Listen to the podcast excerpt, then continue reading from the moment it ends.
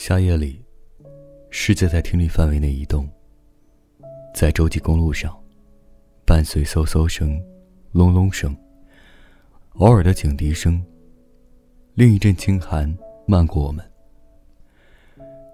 有时晴朗寂静的夜里，声音飘进我们的卧室，微弱而破碎，仿佛远在我们出生前，天空已发出它们。